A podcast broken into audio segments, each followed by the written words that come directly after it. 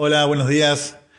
Bueno, el podcast de hoy es justamente, lo hemos llamado Argentina en jaque, porque la suba global del dólar y el desplome de los commodities ponen en, alerta la estrategia cambiaria nacional, digamos, en Argentina. Leíamos en estos días en el cronista comercial que tras las declaraciones de la Reserva Federal, que recientemente subió el dólar a nivel global, ¿no? Se desplomaron materias primas y las hojas puntualmente se hundió 8,25%, su mayor caída diaria desde el año 2014.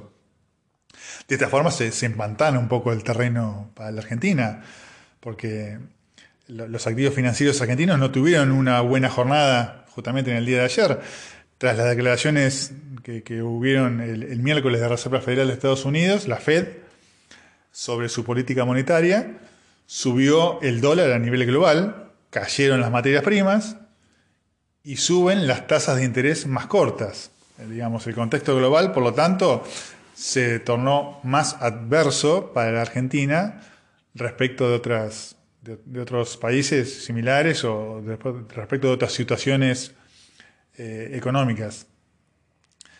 El nuevo sendero de tasas de interés que trazó la Fed fue más agresivo de lo que se esperaba, sinceramente porque están proyectando dos subas de tasas en el año 2023. La decisión de la Fed de mantener esas tasas a corto plazo estuvo acompañada también por una determinación de continuar con un programa de compras mensuales de activos por 120 mil millones de dólares, aunque el Banco Central estadounidense alertó también que hay un inicio de conversaciones para el desarme de posiciones, porque, digamos, la primera reacción del mercado fue una, una fuerte suba en el tramo medio de la curva, tramo que impacta en las subas para el 2023. Justamente ese proceso de suba de tasas de interés generó en paralelo una suba a nivel global del dólar.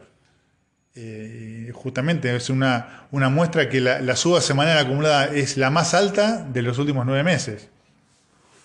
Porque digamos esto, sabemos que las materias primas y el dólar suelen tener una correlación negativa, digamos. Esto significa, si el rally del dólar es, eh, tiende a venir asociado también, es ascendente, viene asociado también con una caída de materias primas. Es inverso, inversamente proporcional, digamos, la, las disparadas. Por un lado se desploma, por otro lado se sube.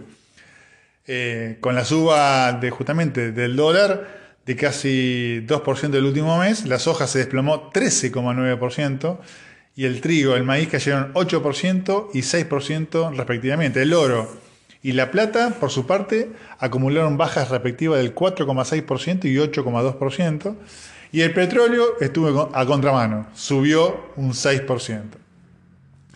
Yo creo que eh, este, vamos a ver desarme de posiciones que apostaban a un contexto de mayor inflación y por ello vemos que los commodities como los metales y los granos operan con fuertes caídas.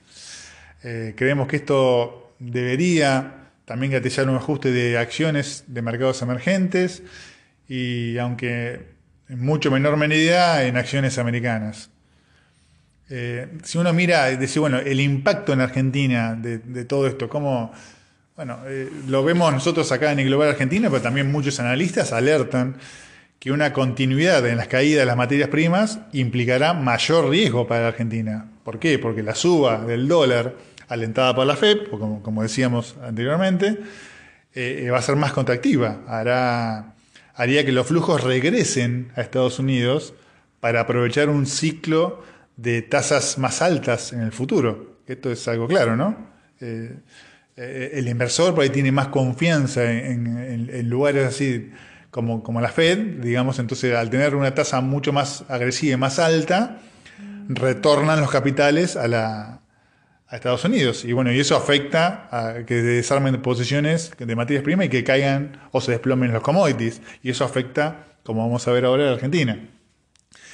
Pero la principal preocupación se centra en los efectos que tendría esa apreciación del dólar y que la caída en las materias primas podría pondría mayor presión sobre la estabilidad cambiaria futura, futura y, dificultaría el proceso de acumulación de reservas que está llevando el Banco Central en la, Argentina. Y digamos, la proyección que había para los próximos meses se vería afectada. Eh, cabe recordar que uno de los factores que posibilitó a esta autoridad monetaria de Argentina que recupere reservas en los últimos meses fue justamente el, boom de precios de los commodities. Lo dijimos incluso en, el eh, podcast anterior. Desde que comenzó el año, la fuerte liquidación de divisas impulsada por la super soja, o el yuyito, o el yuyo, como quieran denominarlo, eh, le permitió al Banco Central obtener un saldo neto superior a los 6.200 millones de dólares. Eh, una apreciación global del dólar tendría un doble impacto para Argentina. Por un lado, la depreciación de las monedas de nuestros socios comerciales tendrían presión depreciatoria sobre nuestra moneda y por otro lado, la apreciación del dólar pondría presión sobre los commodities, como dijimos, justamente que, se desplomarían.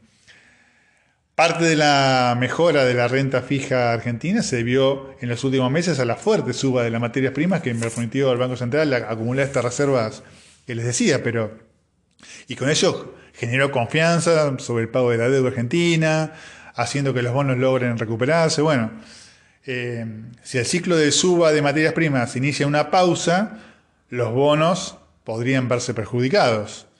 De todos modos, eh, hay que ver, este, dado que el rebote es prematuro, para ver un avance, esto, hay que ver si esto es sostenido o no, si se sostiene en el tiempo o no. Y el impacto en la deuda local podría ser limitado por ahora, dependiendo de la magnitud de esta, de esta medida que está tomando la Fed y, en definitiva, hacia dónde se inclinarán los mercados. Si vuelven a Estados Unidos por esta, tasa, por esta nueva tasa más elevada, o si apuestan a los emergentes y siguen con el esquema de commodities.